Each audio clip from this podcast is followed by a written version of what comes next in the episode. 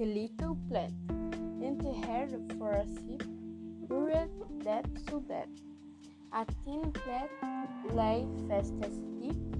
Wake, send sunshine, and the creep to the light.